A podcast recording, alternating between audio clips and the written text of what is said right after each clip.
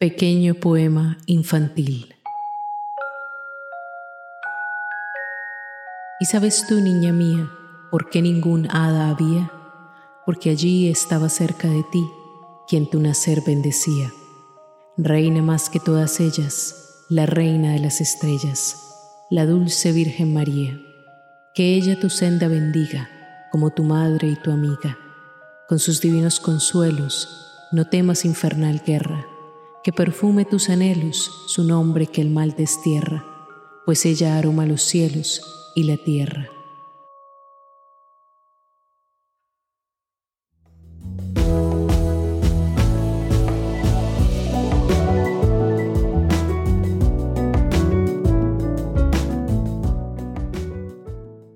Hola estimadas y estimados oyentes de Tres Cuentos, el podcast bilingüe dedicado a las narrativas literarias históricas y tradicionales de Latinoamérica.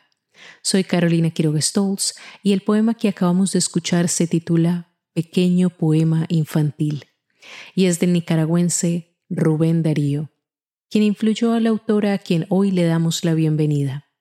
Una mujer que desarrolló una pasión por la poesía desde una edad muy joven la salvadoreña Roxana Méndez. Para quienes también han descargado el episodio en inglés, escucharán la voz de Alexa Jeffres, quien produjo el episodio de hoy.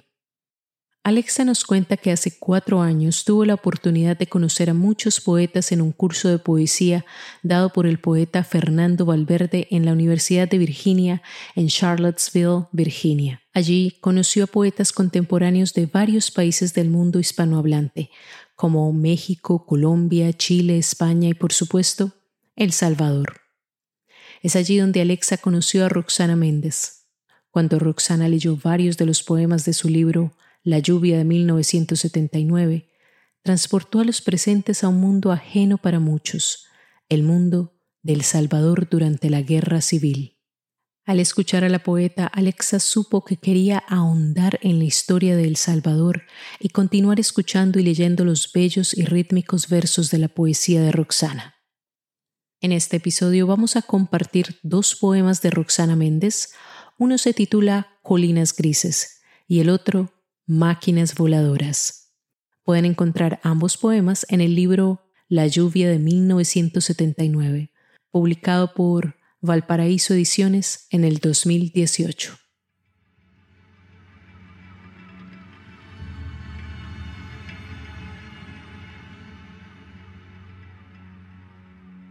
Una niña despierta cuando su familia empaca las maletas antes de dejar la casa por un tiempo desconocido huyendo de la guerra.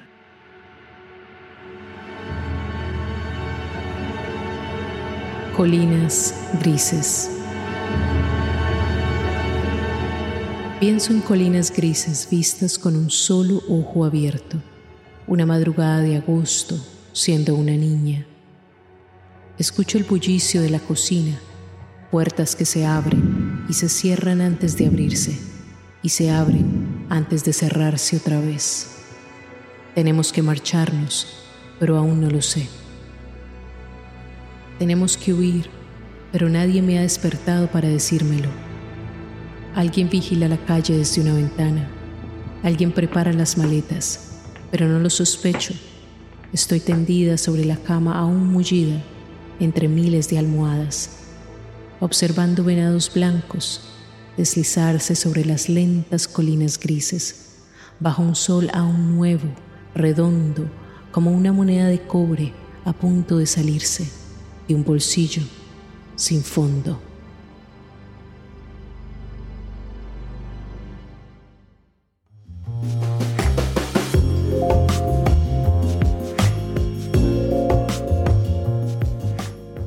Regresemos del mundo donde una niña inocente se despierta sin saber que ese día todo va a cambiar. A continuación les leeré el comentario que Alexa redactó acerca del poema Colinas Grises. Alexa nos dice que el poema se narra desde la perspectiva de alguien que recuerda cómo su niñez cambió en un instante. Colinas Grises nos invita a reflexionar sobre la experiencia de sobrevivir una guerra como una niña que no entiende del todo las circunstancias a su alrededor. Cuando la voz poética mira atrás, tiene una perspectiva diferente de la niña sobre la que escribe. Una está experimentando la mañana de la huida y la otra experimenta el mismo momento a través de un recuerdo. Alexa nos invita a pensar en cómo podemos continuar siendo la misma persona, a la vez que hemos sido individuos muy diferentes durante distintas etapas de la vida. Es posible que nos suceda que en diferentes momentos de la vida ignoremos que algo importante nos está sucediendo. Por ejemplo, durante la niñez eso ocurre con más frecuencia porque la inocencia nos protege. ¿Cuántas veces al revisar un recuerdo caemos en cuenta que en aquel momento del pasado no teníamos ninguna idea de lo que iba a suceder minutos, horas o días después? Imaginemos que en un momento estamos contemplando algo fuera de la ventana y al siguiente instante estamos empacando la ropa. ¿Sentiríamos miedo? ¿Acaso querríamos saber por qué hemos de dejar la casa? A la vez que este poema reflexiona sobre estas preguntas, también explora las diferentes versiones del mismo ser. Es el parecer de Alexa que este poema, junto a otros en el libro, viene de un tipo de terapia literaria en el que la poeta medita sobre sus experiencias y sus memorias.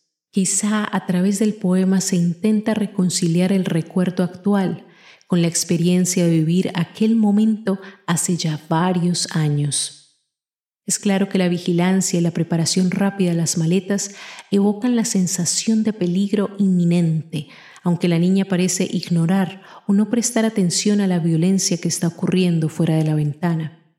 Entonces el poema crea una situación que fácilmente se puede imaginar y ver en la mente con descripciones del paisaje y una familia en pánico preparándose para salir del hogar.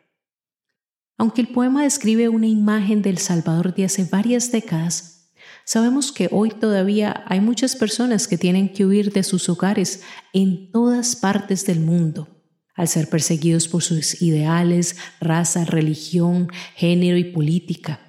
En este sentido, Colinas Grises es un poema que fácilmente podría describir la experiencia de muchas niñas y niños en varios lugares del mundo.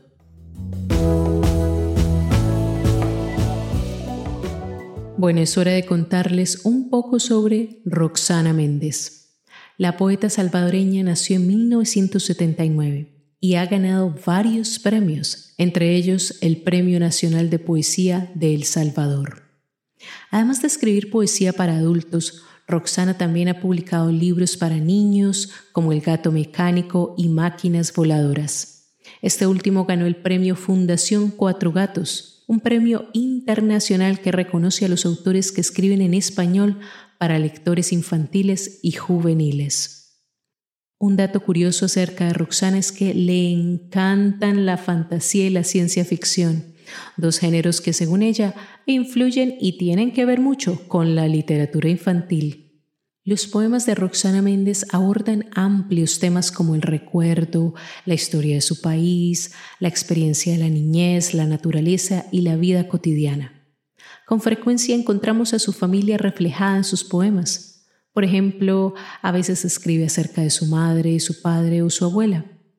Entre algunos de los modelos literarios que han inspirado la poesía de Méndez están el nicaragüense Rubén Darío y los españoles Antonio Machado, Gloria Fuentes y Federico García Lorca.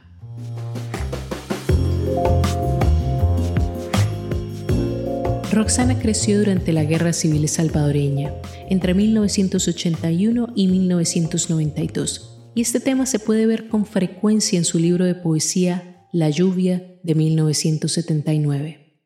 La Guerra Civil del Salvador tiene una historia bastante compleja y en muchos casos controversial en cuanto a los hechos, pero les voy a dar un pequeño resumen de los momentos claves para orientarnos en la poesía de Roxana. A principios de los 80, la democracia fue considerada peligrosa y subversiva por el gobierno de El Salvador. Apoyar a la democracia, los sindicatos, la Iglesia Católica y o la libertad de pensamiento podría resultar y resultó con frecuencia en la muerte o la desaparición. Por ejemplo, en 1980, el arzobispo Óscar Arnulfo Romero fue asesinado después de criticar fuertemente al ejército salvadoreño. Al final de la década de 1989, seis jesuitas, una empleada del servicio y la hija de ésta, fueron asesinados también, hecho sobre el que el escritor salvadoreño Jorge Galán ha escrito un excelente libro titulado Noviembre. Durante la guerra, algunas personas optaron por luchar como guerrilleros y otros optaron por callar y sufrir el hambre y la miseria que trajo la guerra.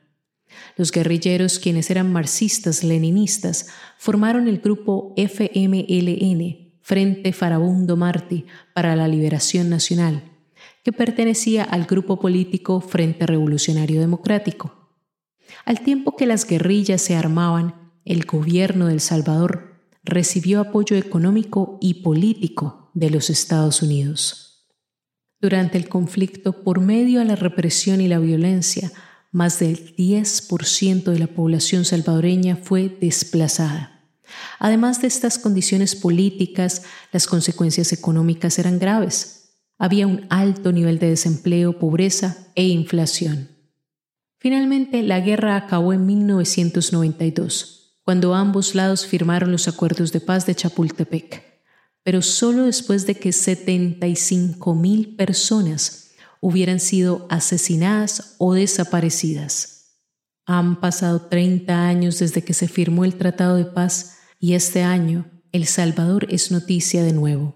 El pasado abril, el presidente de El Salvador, Nayib Bukele, encarceló a más de 18 mil personas por estar relacionadas con bandas la masiva encarcelación junto con el racionamiento de comida provocaron alarma entre los ciudadanos del país y la comunidad internacional por la violencia con la que dicha medida fue tomada. Para algunos, las acciones de Bukele se asemejan a las injusticias que instigaron la guerra civil de hace apenas tres décadas.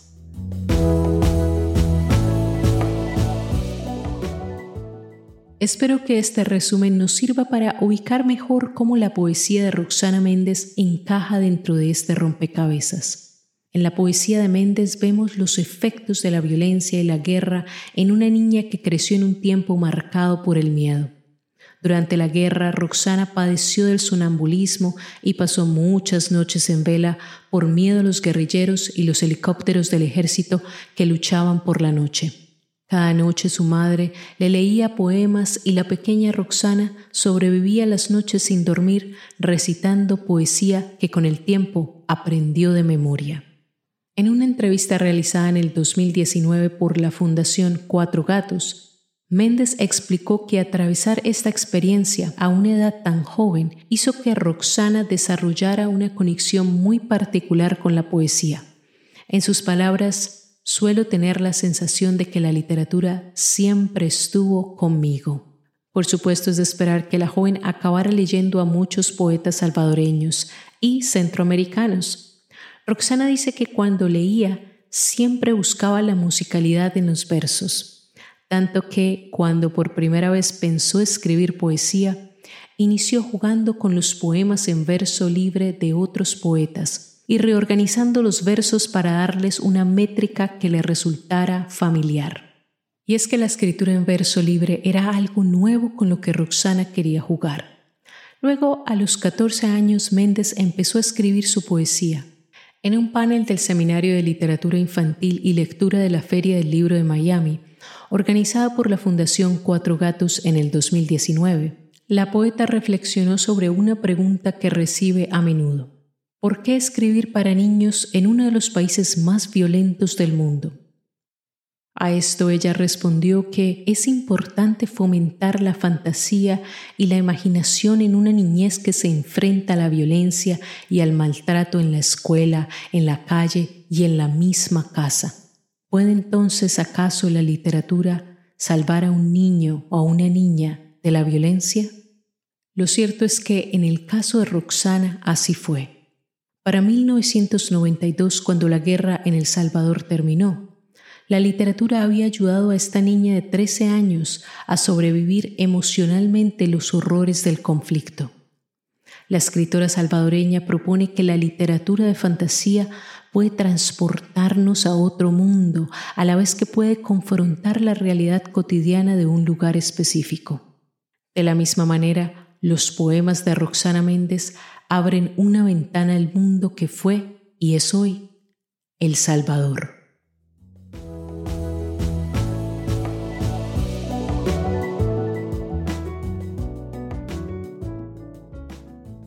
Bueno, y eso es todo por hoy. Les dejaré con un último poema de esta mujer tan fabulosa que nos enseña que la literatura puede ser más que un bote salvavidas. El poema que leeré a continuación, Máquinas Voladoras, lleva el mismo título que uno de sus libros infantiles.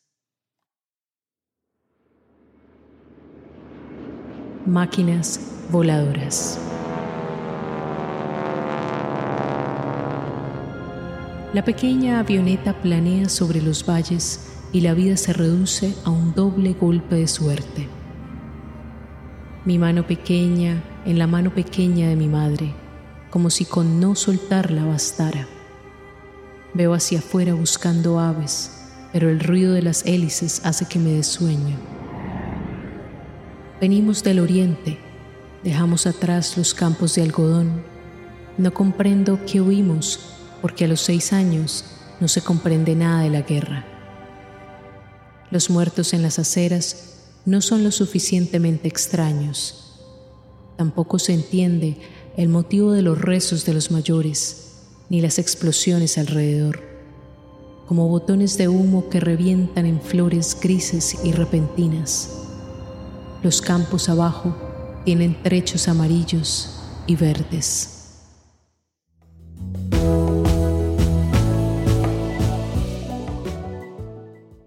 Y con estas palabras que nos llegan desde El Salvador, terminamos el episodio de hoy. En el último episodio de esta temporada conoceremos la poesía de la puertorriqueña Johanny Vázquez. Hasta el siguiente poema. Adiós, adiós. Tres Cuentos es un ejercicio de adaptación e investigación creativa.